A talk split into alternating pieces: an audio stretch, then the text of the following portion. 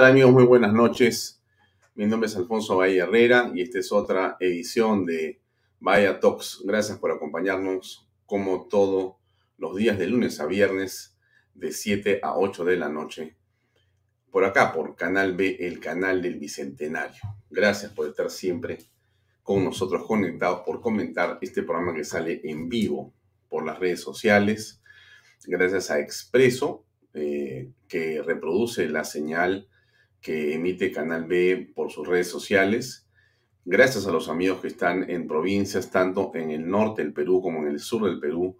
Gracias a las personas que nos ven en Estados Unidos. Sabemos que hay una importante eh, legión de personas que nos siguen eh, tanto en las redes sociales eh, como en otros dispositivos electrónicos. También gracias a la gente que nos sigue en Japón, en Australia, en España, en Francia, en Italia, a la gente que nos sigue en Chile, en Argentina, en Colombia, eh, en Venezuela, en, Costa Rica, en Nicaragua. Gracias a todas las personas que nos siguen desde diferentes países del mundo.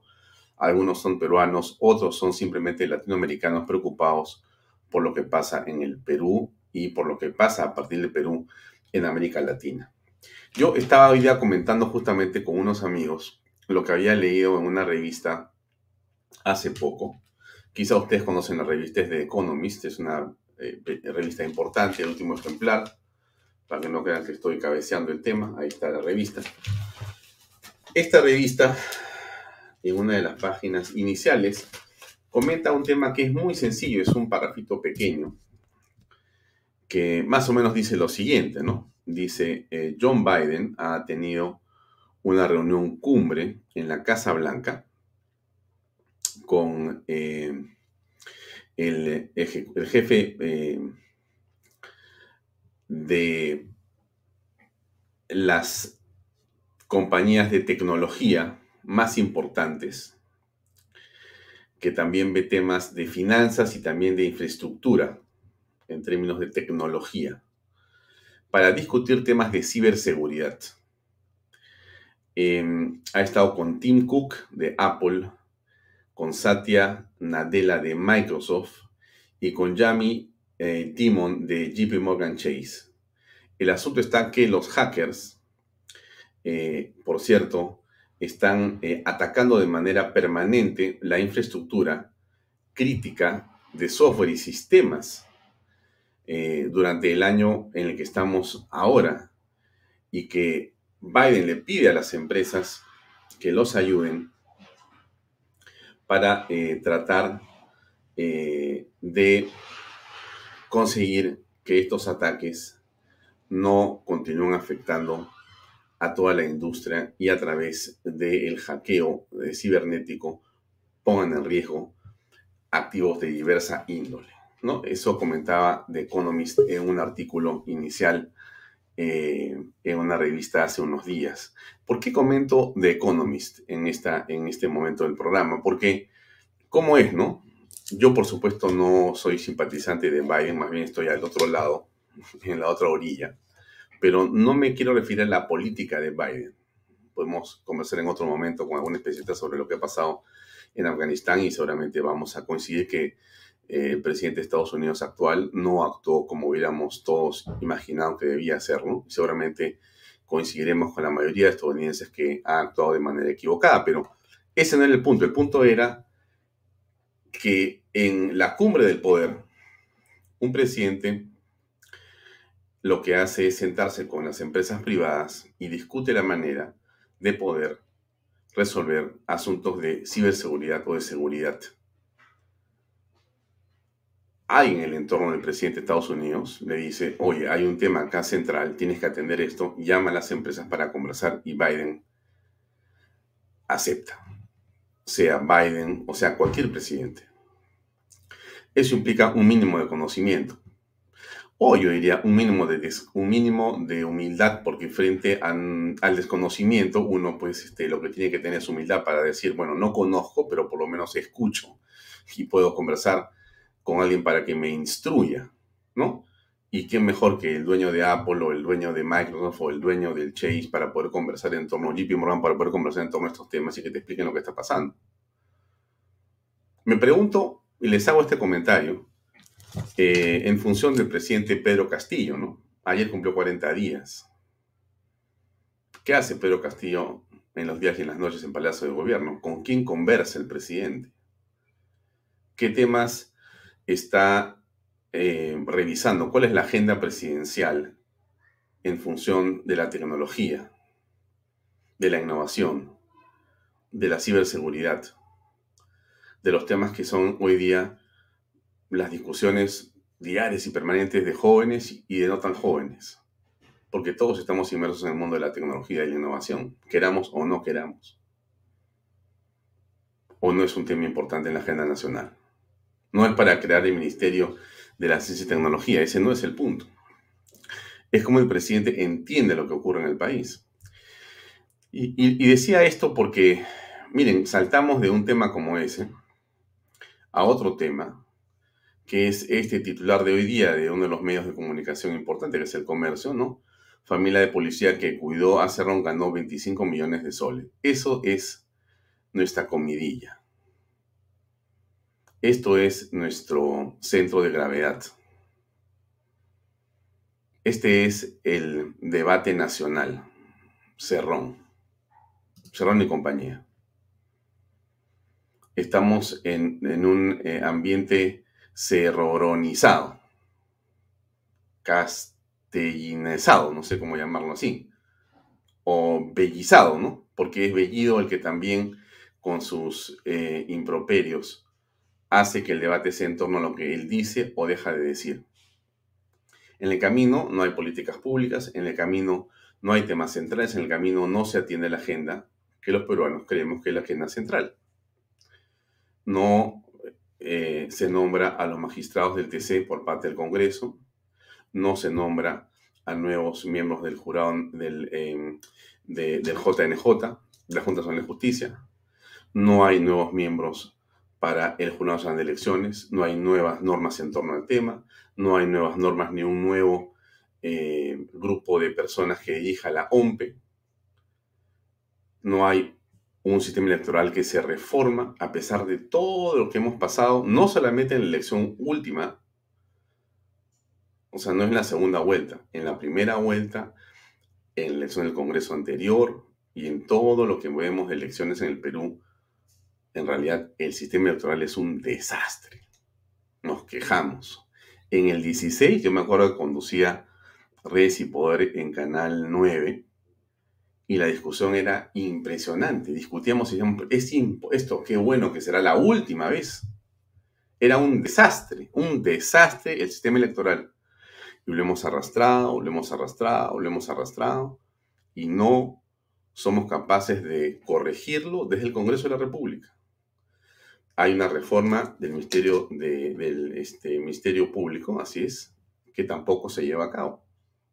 O sea, los temas centrales de la agenda que tiene que ser revisada por el país y por el Congreso, esos temas centrales que son los que yo creo que he señalado, no se están viendo de manera prioritaria. Estamos discutiendo a Bellido, a Cerrón, al chofer, al que lo cuida, las botellas de whisky, los preservativos que se encuentran en la oficina del señor. Estamos discutiendo si le habló mal a una congresista. Inaceptable. Inaceptable su conducta frente a las mujeres. Pero eso es eh, estamos discutiendo el día de hoy si ingresó o no ingresó gente a, la PCM eh, de Sendero Luminoso. Esa es la discusión del día, que es la coyuntura que nos gana. No, no digo que no sea importante, lo que quiero decir es que los temas centrales no los estamos viendo. Los días siguen pasando, vamos día 41 y sigue el tema como está. Por eso hemos invitado esta noche a una mujer, a una profesional, a una abogada, a una mujer eh, valiente, inteligente, eh, una excelente política, es la doctora Elizabeth Sea Marquina, directora del Instituto de Derechos Humanos y Desarrollo de la Universidad San Martín de Porres y abogada con especialidad en gestión pública. para conversar de gestión pública, para conversar sobre cuál es el rol o de repente cuáles, las, son las amenazas. Parece increíble a estas alturas hablar de esto, ¿no? Sobre las mujeres en el país a estas alturas, en este momento.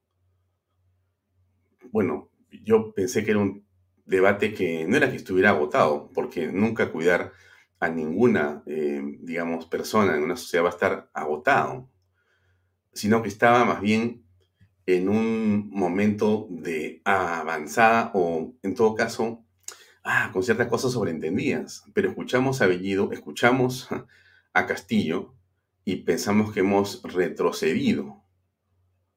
Yo soy alguien que se puede, digamos, definir como una persona conservadora.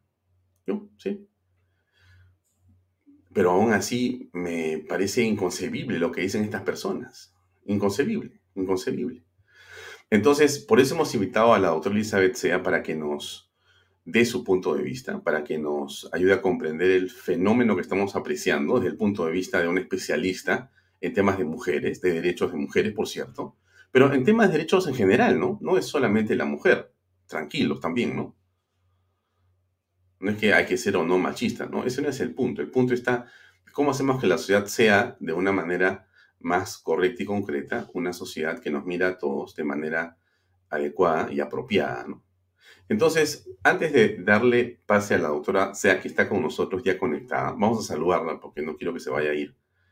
Elizabeth, buenas noches. Alfonso, ¿cómo estás? Buenas noches. Un placer estar aquí en este espacio y un saludo a tu público también. Gracias, Elizabeth, por acompañarnos. Este, yo te agradezco a ti. Cuando inauguramos Canal B, el 28 de julio, en una transmisión especial, Elizabeth tuvo la cortesía de estar con nosotros en ese lanzamiento. Elizabeth, te agradezco y nos has traído mucha suerte. Así que este canal es tuyo y este programa cuando quieras también es tuyo. Así que yo también te agradezco a ti y a tus órdenes. Pero quería invitarte porque, bueno, eh, no es que sea admirador tuyo, pero sí, en verdad, eh, aprecio tu esfuerzo enorme por tu trabajo ¿no? profesional. Te he conocido en circunstancias distintas, pero ha sido muy interesante conocer que eres una persona llena de ideas muy interesantes para compartir y por eso yo creía y creo que el público de Vaya Talks eh, esta noche puede también apreciar tu pensamiento en la perspectiva de lo que está pasando, Elizabeth. Entonces, yo he seleccionado unos videos distintos, ¿no es cierto?, de lo que ha venido ocurriendo donde este, el señor Castillo, el señor eh, Bellido, tienen frases, dicen cosas, y yo quisiera ponerlos eh, y ir comentándolos contigo porque merecen un comentario, porque eso es lo que está en la comidilla, ¿no? Comencemos, a ver, el orden no altera el producto. Déjame eh, comenzar con el tema del acoso, porque me parece importante. El señor Bellido dio una entrevista al eh, señor eh, Ricardo Belmont en un programa en Best Cable. El señor Belmont, por supuesto, nos merece a nosotros el medio de los respetos. Eso no quita que uno pueda estar o no de acuerdo con él, eso es otro tema, pero tenemos un respeto por cualquier persona. Y su entrevista, eh, voy a ponerla en un minuto y medio más o menos, para escuchar qué fue lo que dijo sobre el tema del acoso el señor Guido Bellido. Escuchemos, por favor, un segundo. ¿Qué pasa si usted sale en este momento y en la puerta ya alguien le acusa de que usted lo ha mirado? Sí, claro. Ya los hombres estamos limitados a decir un piropo. O sea, mm, eso, o sea, o alguna palabra, ¿no? O algo le dice que lo ha dicho tal, de tal forma. Entonces, eso yo creo que la única recomendación a todas nuestras, nuestras hermanas, a cualquier eh, compañera, ¿no? es que uno, a veces, antes de ponerse en eso, uno tiene que pensar, ¿no? Tiene un padre, tiene un hijo, tiene un hermano. Entonces, si yo fuera mujer, digo, ¿no? ¿Y qué pasará si a mi hijo le dijeran eso? Mm. ¿Qué pasará a mi padre si por alguna situación le dijeran eso? ¿O qué pasará a mi esposo? yo siempre me pongo, ¿no? Cuando, cuando yo veo cualquier escenario, por eso yo me doy casi todo, porque yo me pongo en la situación de la otra persona, siempre. Y por eso a veces le damos mucha emoción cuando asumimos alguna responsabilidad, no es del momento. Y siempre, o sea, lo defendemos a veces con mucha, mucha pasión en estas cosas. Eh, eso es el escenario, ¿no? Pero yo creo que ya eh, suficiente el país está en una situación un poco eh, inestable por estos temas políticos. Hay cosas más importantes que hay que coadyuvar, trabajar. Entonces, eso para que, para que nosotros nos preocupemos de los grandes retos que tiene el país, de las cosas que hay que hacer. Entonces yo creo que hay que apostar más por ello que temas no que no en este momento es prioridad. Patricia Chirinos, que es congresista de la República y vicepresidenta del Congreso de la República, ha señalado que el señor eh, Guido Bellido Ugarte, primer ministro del Perú, le había dicho eh, frente a una discusión política, solo falta que te violen. Este es el comentario que hizo el señor Guido Bellido sobre este tema cuando es preguntado en torno a estas cosas. Bueno, ¿qué piensas, Elizabeth, en torno al tema? ¿Qué es lo que corresponde hacer o hay que normalizar este tipo de comentarios y actitudes? Bueno, en primer lugar, Alfonso, quiero saludar eh, el hecho de que eh, toques este tema tan importante, muy a pesar de, como bien dices tú, eh, tú tienes un perfil mucho más conservador, pero siempre he dicho de que a pesar de que nuestros pensamientos sean distintos, en mi caso, yo soy una mujer de derecha, creo en la economía social de mercado, en las libertades económicas, en el desarrollo sustentable, en la participación del privado, pero también estoy formada en, en los derechos humanos. Y esto me lleva a mí a pensar en un justo equilibrio eh, en bien de la sociedad. Entonces, cuando uno habla de la protección de los derechos eh, de las personas, no tiene nada que ver con ser de derecha o de izquierda, ser conservador o ser liberal. Es tan solamente ser consciente de que las personas, ¿no? Tenemos dignidad y que por ese simple hecho ya, ya somos sujetos de derecho y merecemos el respeto, custodia y realización por parte del Estado, pero también de la sociedad en su conjunto.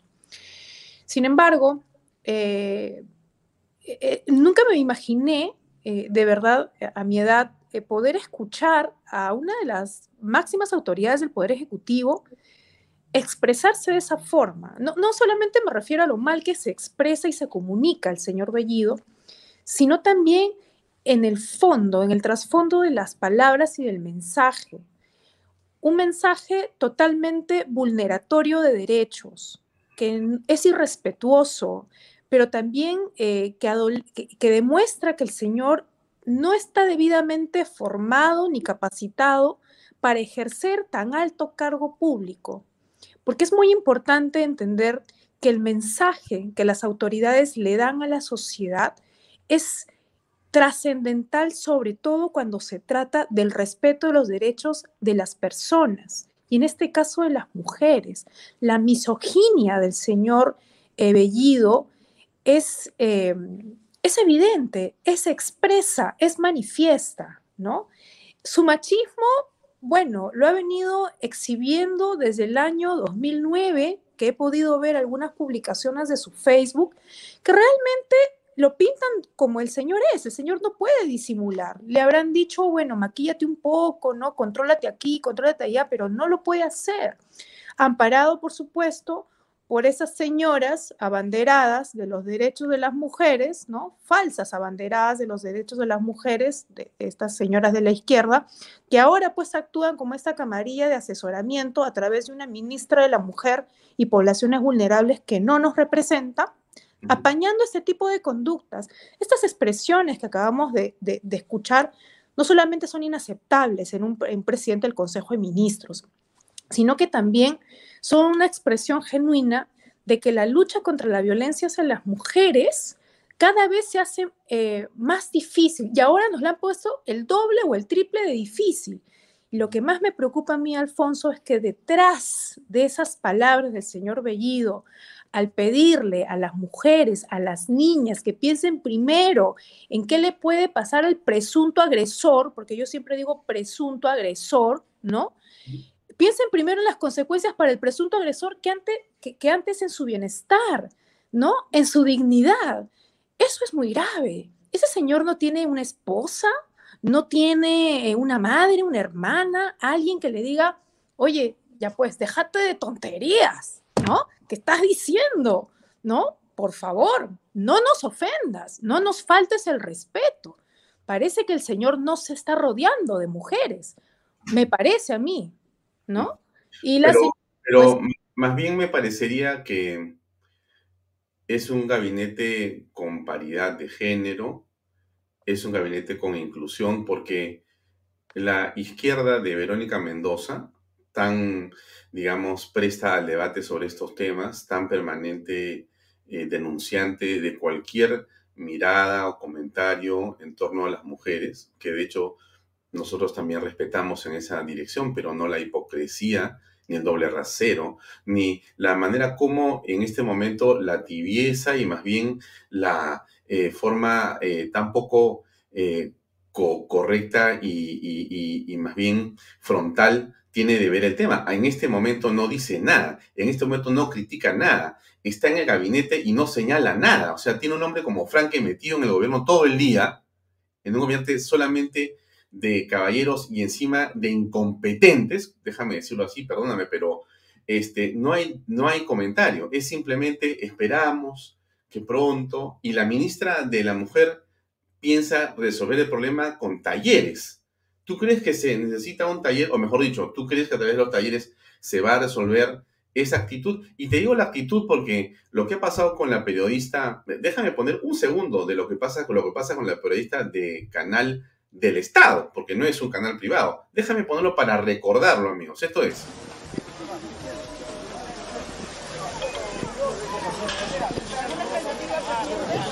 Aquí estamos apreciando al presidente caminando. Se le acerca la reportera me estoy esperando para conversar unos puntos muy importantes. Voy a escucharla primero, cuáles son sus preocupaciones. Y es apartada de una manera violenta por la seguridad del presidente de la República. Frente a un hecho como este, Palacio de Gobierno envió una nota para decir que, bueno, este, pedía disculpas por lo ocurrido, ¿no? No es el único caso. El presidente rehuye a la prensa, además de otros problemas que tiene, pero este es otro ejemplo, ¿no? La mujer es la última, pero, pero ¿cómo es, no? Y, es el, doble, mira, Castillo habla de, Este video de acá dura un minuto y es muy interesante, es hace unos días o hace unas horas. Y quiero ponerlo, otro video, para que ustedes vean, amigos, en medio de qué estamos. ¿ah? Escuchen un ratito, porque esto, esto se llama utilizar, usar a la mujer. Usar a la mujer de una manera que a mí me, produce realmente una indignación. Déjeme ponerlo, a ver si de repente yo soy un exagerado, pues, ¿no? A ver, por favor, y estoy con Elizabeth, que es una especialista en el tema, es mujer, y me va a decir, Alfonso, tranquilo, compadre, no pasa nada, todo está bien. A ver, escuchemos, por favor. En las escuelas hoy encuentra más niñas que niños. Así también quisiéramos encontrar en todo el país que en el marco de las autoridades encontremos más damas que varones. Yo quisiera asumir una mea culpa, que al inicio de este gobierno hayamos considerado un número mayoritario en el gabinete, un número mayoritario de varones. Pero me voy a corregir y voy a asumirle para que en el marco de las gestiones que vengamos dando tenemos que incluirlas a las damas. Tenemos que incluir a esas señoras que tienen bastante experiencia. Y por eso estamos acá haciendo un alto a una serie de actividades que tenemos y el compromiso que tenemos con el país, pero una vez más, no nos soltemos y no vayamos cada uno por nuestro lado. Así como en este espacio hoy en día están frente al gabinete, quisiera tenerles a ustedes también en el despacho presidencial, en el Palacio de Gobierno, para de una vez por todas agilizar y viabilizar sus gestiones, sus proyectos. De repente es muy exagerado. Te escucho, Elisa. Definitivamente te has quedado corto, diría yo, Alfonso, te has quedado más bien corto, ¿no? Es más, ha sido demasiado caballero al decir que los señores que acompañan en el ejercicio del Poder Ejecutivo son tibios. No, ni siquiera son tibios, ¿no? Son, están ausentes, brillan por su ausencia. Todos esos señores, el señor, el ministro de Economía, la, la ministra de la Mujer, todos ellos que lideraban la lucha de la igualdad, ¿no? contra la violencia de las mujeres, prácticamente con su sola presencia en el gabinete ya es una manifestación de la tolerancia que tienen hacia la violencia, tal cual. Y no hay que maquillarlo.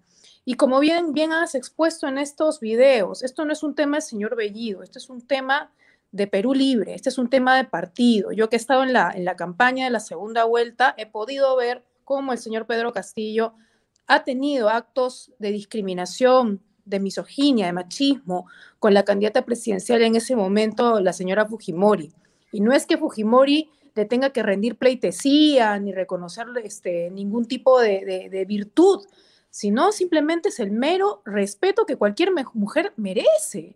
Y eso es algo que el señor Castillo no ha hecho, lo ha expuesto en cada una de sus declaraciones en sus publicaciones en Twitter antes de ser presidente también. Y además, también en esta última, eh, en lo que tú acabas de mostrar, este comportamiento eh, con esta señora, con esta periodista, que es evidente, eh, la señora estaba ahí y sabe que es mujer, él tiene esposa, tiene hijas mujeres y no la, no la vio, no le dijo a su, en ningún momento, porque el señor ha estado viendo cómo la levantan en peso y la riman ni una sola llamada de atención.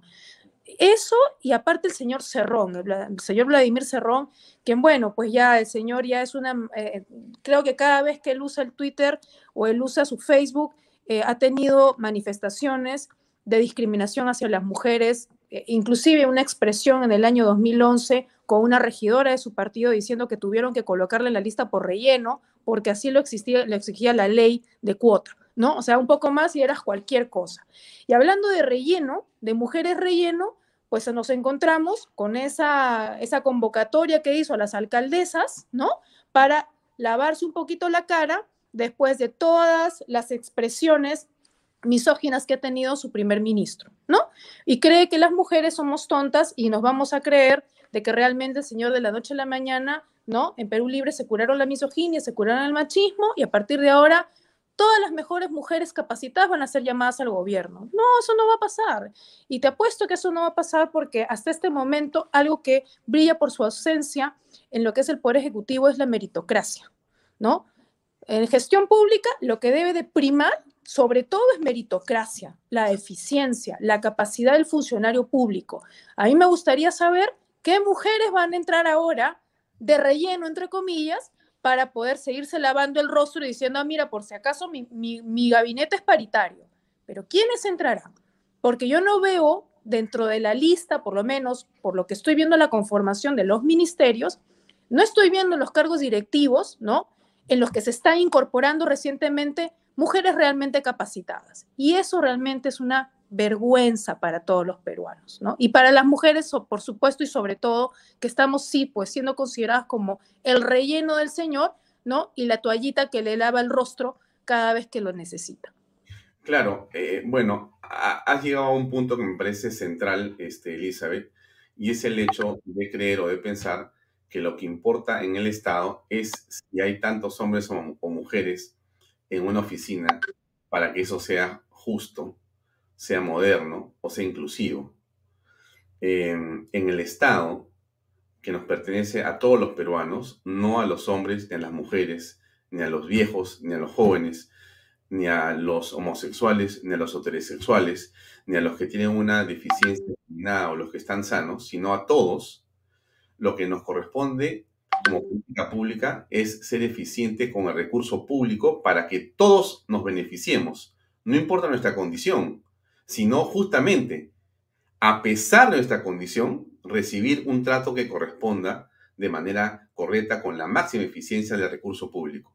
Aquí no.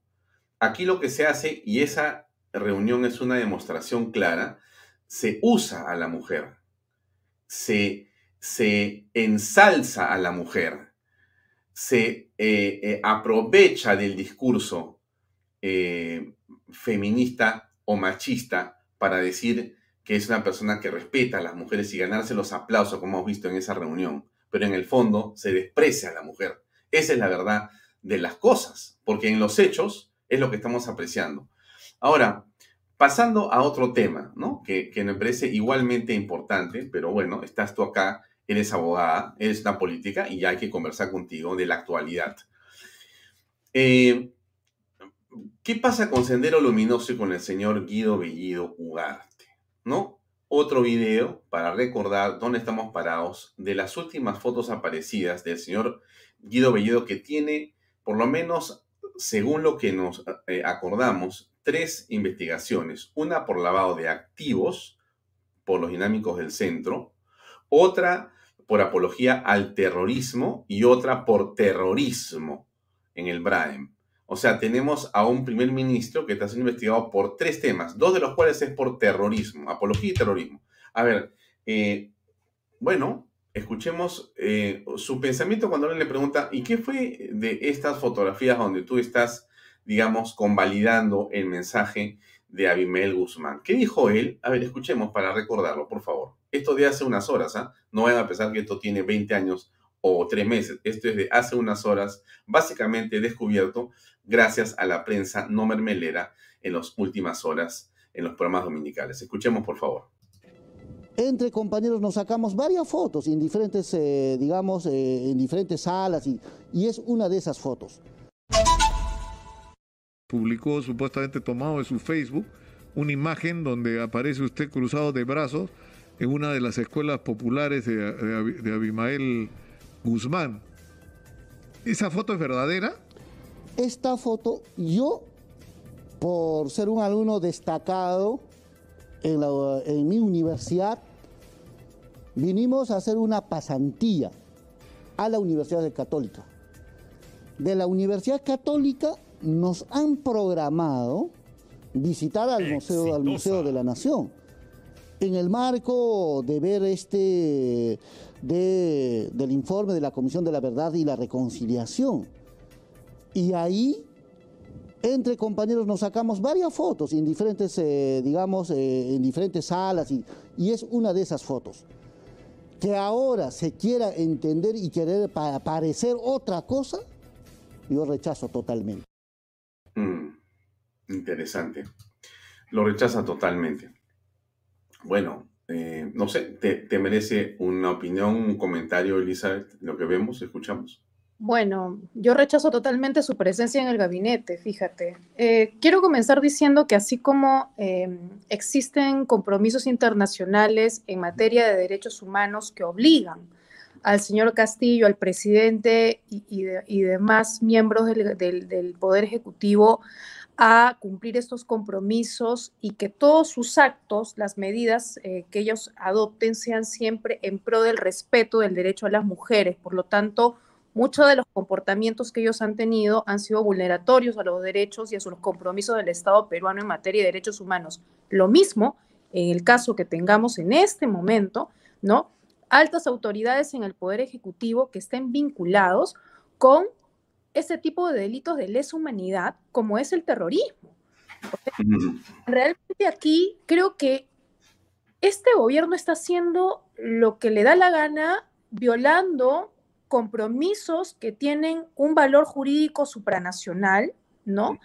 Em, están violando la constitución, además, y también eh, creo que hasta, eh, eh, bueno, ya normas del Código Penal, y mejor ya, ya ni mencionarlo, pero lo que, más, lo que es más importante, este perfil ético y moral que debe de tener este alto funcionario público. Ya no existe un perfil, perfil, ético y moral en los funcionarios del Poder Ejecutivo y eso es muy delicado. Cualquiera puede entrar ahora en este gobierno a formar parte del mismo y es muy peligroso. Es muy peligroso porque incluso este tipo de comportamiento del señor Bellido porque una cosa es negar una foto, otra cosa es negar publicaciones de sus redes sociales de años atrás, que donde él manifiesta expresamente sus vinculaciones, su admiración por Sendero Luminoso y por exponentes de Sendero Luminoso y por la ideología marxista, maoísta que tienen justamente los terroristas. Entonces, para mí, desde el momento en que el señor Bellido es incapaz de decirle terrorista a un miembro de Sendero Luminoso, me dice mucho. Y esto salió clarísimo en la campaña con la entrevista con esta eh, profesional, con esta periodista Karenina Borrero. Lo vimos todos, yo era parte también de la campaña, e inclusive yo tuve un debate con Bermejo en la campaña, y en el mismo sentido, ¿ah? El mismo sentido. Creen en esta ideología marxista-leninista, no se refieren a los terroristas, obvian el tema del senderismo, el tema del terrorismo, y eso es muy peligroso, porque se están tirando inclusive abajo políticas públicas que tienen que ver con la defensa nacional de nuestro país, y son el poder ejecutivo, supuestamente el poder del Estado que está ahí para garantizar la seguridad nacional de todos nosotros, ¿no? Ahora, hay otro tema, este, Elizabeth, ya que has tocado el tema de Carolina Bayona. Eh, esta es una profesional cusqueña, una mujer, como muchas mujeres periodistas o profesionales, pero ella es una mujer valiente, porque valiente no es el que tiene poder, ¿no? Valiente es el que no tiene poder y se enfrenta al poder. Valiente es la persona que sabe que puede terminar acribillada por estos miserables pero es capaz de pararse con todo lo que tiene, que es simplemente su palabra y su verdad. Y Carerina Bayona ha estado acá hace unos días y ha dicho una cosa que es tremenda, Elizabeth, que los medios, lamentablemente, Willas ha sacado una entrevista posterior a la nuestra, pero ni siquiera lo de Willas ni lo nuestro ha terminado por ser un asunto que se le ha planteado al primer ministro como un tema gravísimo. A mí me parece que con solo ese hecho debería ser interpelado este hombre.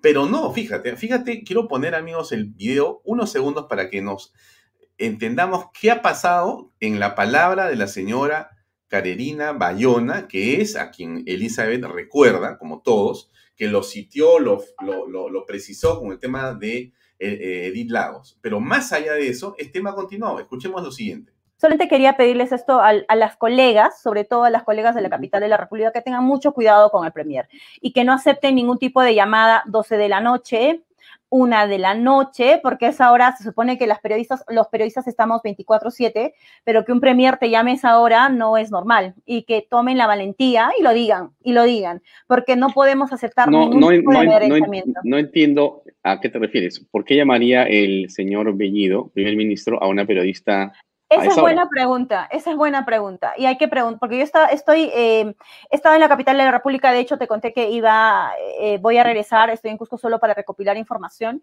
eh, y me he podido entrevistar con algunas colegas de allá. Obviamente que no puedo decir quién, porque son ellas las que tienen que tomar la valentía y no es una, son dos hasta tres que me han contado este incidente y yo les he dicho, pero ¿por qué no has grabado? Porque no había otro celular, no tenía mi iPad, no te, bueno, mal. Estas llamadas a las que tú te refieres, que lo denuncien estas llamadas a las que tú te refieres tienen que ver con temas eh, de la agenda política o laboral o son de otro tipo? A mí me han indicado que no, que llamaron, eh, dos de ellas me indicaron que llamó por de la nada y se sorprendieron. Entonces, eh, hay que preguntarle a, Bellido, lo, primero que pueden, si es que están en la capital, yo mañana mismo yo se lo preguntaría, o hay una investigación de apología al terrorismo en la cual soy testigo, por la cual he decidido no llamar a Bellido, ¿no? Porque además eh, soy testigo, entonces es una decisión que yo he tomado, pero si estaría en la capital, mañana mismo le preguntaría eso, así que les encargo a los, a los colegas sobre todo mujeres, que le pregunten si Bellido ha llamado a periodistas después de las 12 de la noche y cuál es el motivo. Y si hay alguna periodista que tome la valentía y que lo diga, que lo diga porque esto no se puede permitir. Un premier llamando a esa hora a una periodista no me parece eh, lógico, ¿no es cierto? Entonces nosotros estamos también... ¿Y, tú, a ti te parece que detrás de esa llamada a periodistas que entendemos que son mujeres, podría existir eh, un acoso sexual o algo parecido? Lo tienen que decir ellas, Alfonso, pero a mí no, yo no le acepto a ningún premier una llamada a 12 de la noche. Uno tiene, eh, es cierto que puede estar en un accidente, podemos estar trabajando todo el día, pero un premier que te llame a 12 de la noche, ¿cuál es el motivo? Mm, muy interesante y bien preocupante lo que dice la eh, periodista cusqueña Carolina Bayona. Eh, o de repente es una exageración, dice, porque todos los primeros ministros llaman a las periodistas jóvenes a las 2 de la mañana o 3 de la mañana y no habría por qué, digamos, estar haciendo una cuestión de Estado ni preocuparse por tener alguna sospecha sobre otro tipo de inclinación o no sé. Bueno, entiendo que si Karenina se refiere de esa forma a este tipo de llamadas, entiendo por lo que ella dice que podría haber un trasfondo eh, sexual detrás de estas llamadas a estas a estas periodistas, ¿no? En todo caso, lo que sí sería bueno aquí para, para justamente terminar esta cultura de, la, violencia que existe es que una de ellas eh, pueda denunciar este hecho ante la fiscalía, ¿no? Eh, porque es un caso de acoso sexual, a no ser que sean pues periodistas que laboren dentro del Congreso, ¿no? Claro, pero fíjate, Elizabeth, un hecho de esta naturaleza en un país normal, en el Perú, tú eres abogada, corrígeme, yo estudié Derecho, no soy abogado porque no tengo un grado de doctor, sino solamente fui bachiller, pero tú eres colegial, es más que practique el derecho, que, que profese el derecho como profesión. Entonces, corrígeme si digo una cosa equivocada. Si tú eres testigo, si tú ves un delito, si la autoridad ve un delito, si ve algo como un acoso o escucha que hay un acoso de una autoridad hacia una persona, digamos, de plano, de oficio, no corresponde mínimamente a una investigación al respecto o tiene que haber denuncia de parte frente a un hecho como el que estamos conversando? No sé, ¿tú qué piensas? exacto. A ver, eh, por partes, ¿no? Porque en realidad eh, existen diversos mecanismos, porque aquí quiero hacer la diferenciación. En el tema del acoso sexual, que es un tema, es un delito, ¿no? Está tipificado penalmente. Eduardo Calderón dice lo siguiente, ¿no? Siendo medio abogado del diablo, un testigo no es ningún testigo. De acuerdo, de acuerdo, vamos a pensarlo así. Ok, y dale. Ya, entonces ahí tiene que haber si una denuncia por parte de la presunta víctima o cualquiera que tenga conocimiento del hecho, ¿no? La fiscalía, ¿no? Denunciarlo. Claro, por supuesto. Fiscalía de oficio también, por supuesto, claro que sí. Pero también hay otro tema respecto justamente al caso Chirinos. Hay periodistas que trabajan en el Congreso también, este, Alfonso, como por ejemplo el caso que se dio con el excongresista Johnny Lescano, ¿no? Y estos mensajes de, acoso, de hostigamiento sexual que hubieron, ¿no? Y que fueron desvirtuados por la Fiscalía eh, de Lucha contra la Violencia de las Mujeres, imagínate, cuando habían estas, eh, se había determinado el origen cierto de los WhatsApps que había enviado este señor, ¿no? No como él dice que no, que esto se desvirtuó por peritos, eso es mentira. Hay que leer bien este, la carpeta fiscal. Pero más allá de eso, si es que esto se diera en el ámbito del Congreso, ¿no? de la República, como el caso de la señora Chirinos, la Comisión de Ética hace rato que debe de haber actuado de oficio, pero hace rato la presión de la prensa es la que está haciendo que ahorita actúe. No solamente eh, la Comisión de Ética, el tema de la Comisión de la Mujer y de la Familia, que está pintada en la pared, y la presidenta del Congreso, que realmente hasta ahorita no entiendo muy bien para qué lado juega, ¿no? Porque o defiende a las mujeres o, está detrás de una agenda política particular. No, no, no, la entiendo, no la hallo todavía la señora Mari Carmen, cuando más bien yo tenía grandes esperanzas en ella para que ella sea la voz cantante y la que lidere justamente este tipo de iniciativas cuando se dan estos casos de violencia. O sea, ahí hay varios escenarios que hay que, hay que estudiar, ¿no? Ese es el caso de un hostigamiento sexual. ¿No? Y el caso del acoso político, que también, eh, de acuerdo a la última ley, la 31155, recientemente aprobada en abril de este año, falta implementarse a nivel del, Ministerio de la Mujer. O sea, hay, hay, trabajo que hacer. Pero en el caso de esta periodista, lo que ella, lo que ella está denunciando, muy bien puede seguirlo la fiscalía, ¿no? O la periodista poner la, la denuncia. Pero a veces yo digo, ¿sabes qué, Alfonso? Es muy importante que la víctima del, del primer paso, ¿no? La presunta víctima del primer paso, porque cobra muchísima mayor fuerza la investigación también. Bien, ahora, seguimos en el análisis y te preguntaría por un hecho ocurrido hoy, que me parece muy importante. Déjame compartir con los amigos el titular y la, la nota de eh, uno de los medios nacionales que dice lo siguiente. César Tito Rojas, dirigente del Movadef, que visitó hoy día la presidencia del Consejo de Ministros en la mañana por una hora y pico, hora y media, registra denuncias por terrorismo entre el 2014 y 2017. Insisto otra vez, César Tito Rojas, dirigente del Movadef, que visitó el día de hoy la presidencia del Consejo de Ministros en la Plaza de Armas, en la calle que está al costadito, ahí está la PCM, ¿no es cierto?, donde está Guido Bellido, registra, este señor registra denuncias por terrorismo entre 2014 y 2017. Según planillones electorales, figura como dirigente de la organización considerada el brazo político de Sendero Luminoso. él ha estado el día de hoy ahí, ¿no es cierto? Eh, Guido Bello dice que no tiene nada que ver, que él estaba en otra cosa, que fue a ver a otras personas y en fin, que no tiene nada que ver. Bien, eh, ayer estuvo eh, José eh, César Candela, el abogado, conversando con Gloria Grande en el programa Libre Expresión de Canal B en la mañana y decía él, este es el gabinete luminoso. José Baella Malca, coronel en situación de retiro, ex director de la DIRCOTE, tres años, ha señalado claramente que Sendero Luminoso está a través del Movadef en el gobierno, que el gobierno tiene a gente de Movadef adentro y el Movadef es Sendero Luminoso. Esto es una exageración de tu punto de vista, estimada Elizabeth Sea. De repente estamos viendo mal, somos unos exagerados, somos los terruqueadores de las redes sociales, porque estos señores de repente tuvieron un devaneo, digamos, juvenil, pero ya en la actualidad son unos caballeros que creen en el Estado de Derecho, en el respeto a las instituciones republicanas, en la democracia, y por lo tanto no hay nada que temer. O, cómo hay que pensar frente a este tema.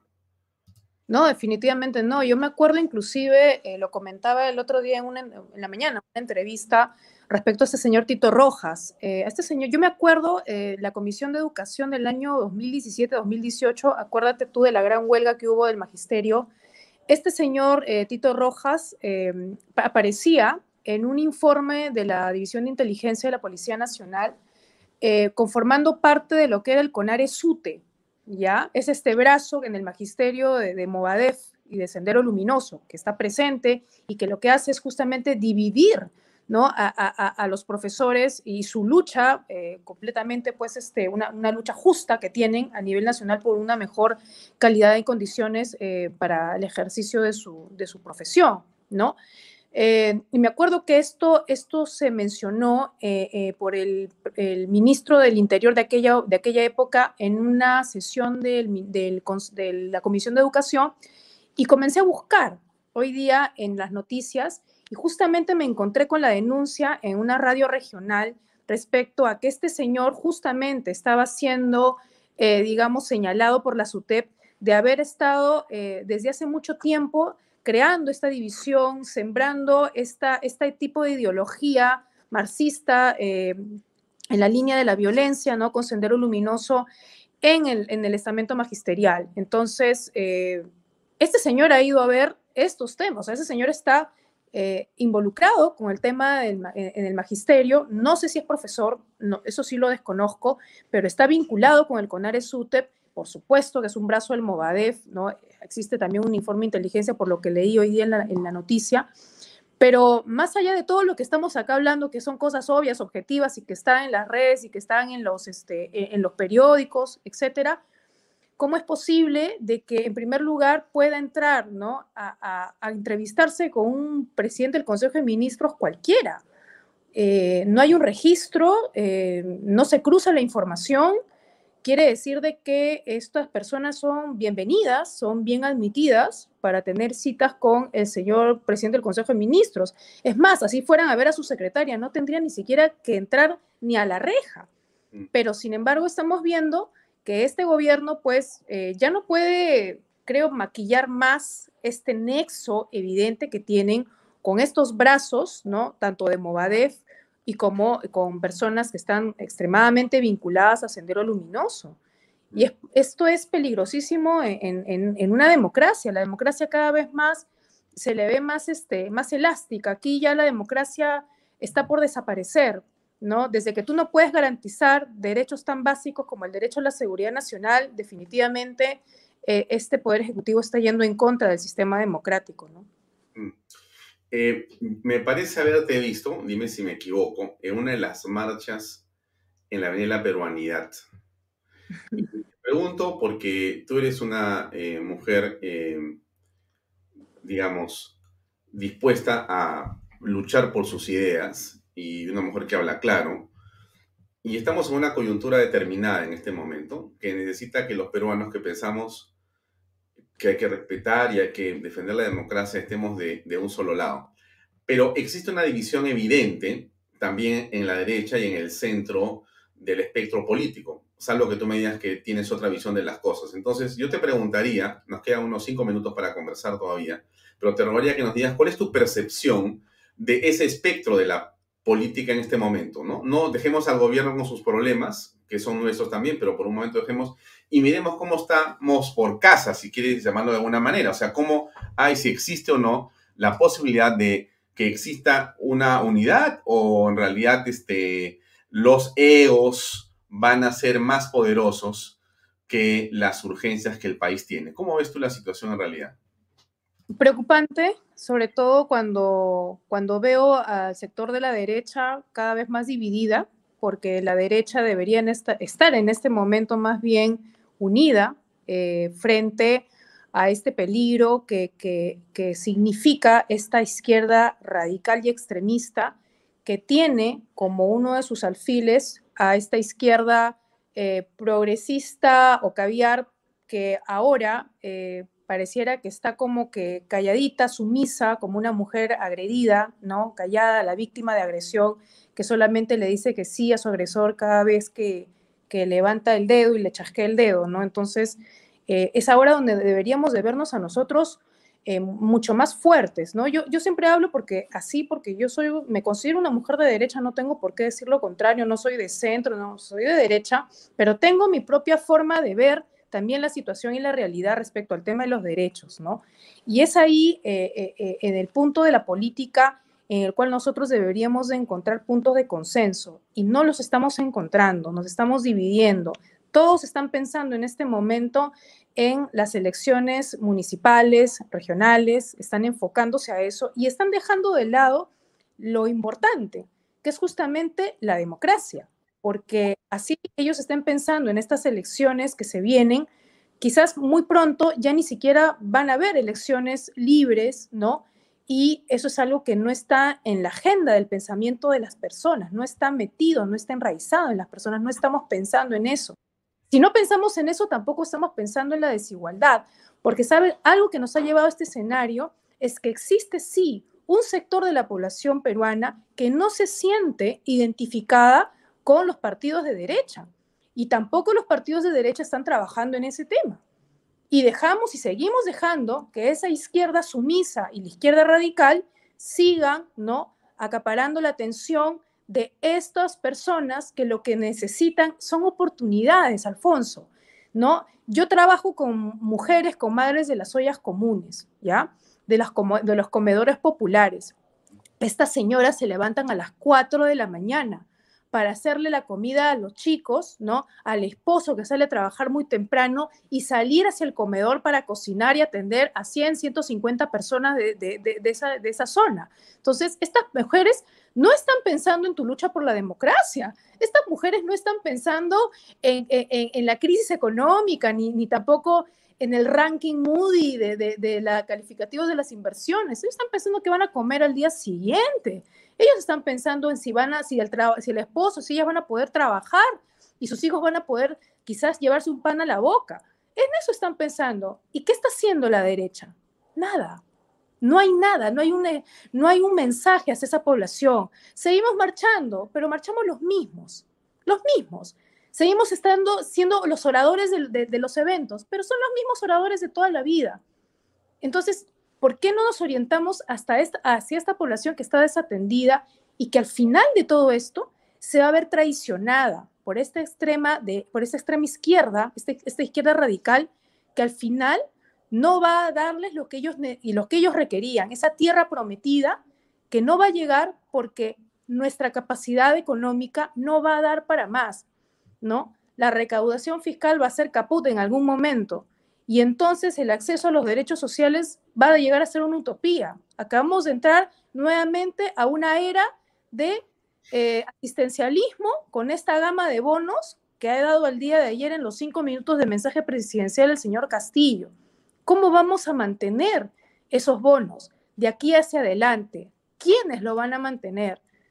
Y estas personas van a seguir siendo las víctimas, ¿no? Van a seguir eh, siendo parte de estas brechas de desigualdad que se van a seguir incrementando. Entonces, tenemos que unirnos y, el, y, nos tenemos que ver representados en quién? En el Congreso de la República. El Congreso de la República debería tomar acciones ya inmediatas para poder decidir qué hacer con este gabinete. Está dormido. Sí, está dormido. Adormecido, dormido, o, o, qué pasa en el Congreso, porque debería tener una posición de repente más, o, o, más bien hay que ser menos obstruccionistas, para usar una palabra que fue de moda. Como que cautos, prudentes, para no ser calificados como obstruccionistas, que no les promuevan, pues, este, este, en algún momento eh, eh, la, la, ¿cómo se llama? La, mm, ay, se me, se me ha ido, ¿no? Que, cierren el Congreso, ¿no? Dos veces la confianza, ellos como que no quieren mover mucho el escenario, pero de ese modo tampoco vamos a poder combatir algo más importante que es la ideología del terror.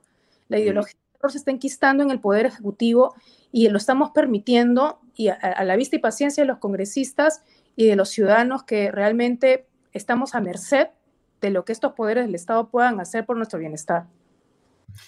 Muy bien, Elizabeth, siempre un gusto verte virtualmente, por lo menos también es muy grato escucharte. Estoy seguro que el grupo de personas que nos sigue en Canal B y en Vaya también estará complacido de tus opiniones. Gracias por estar en este programa esta noche.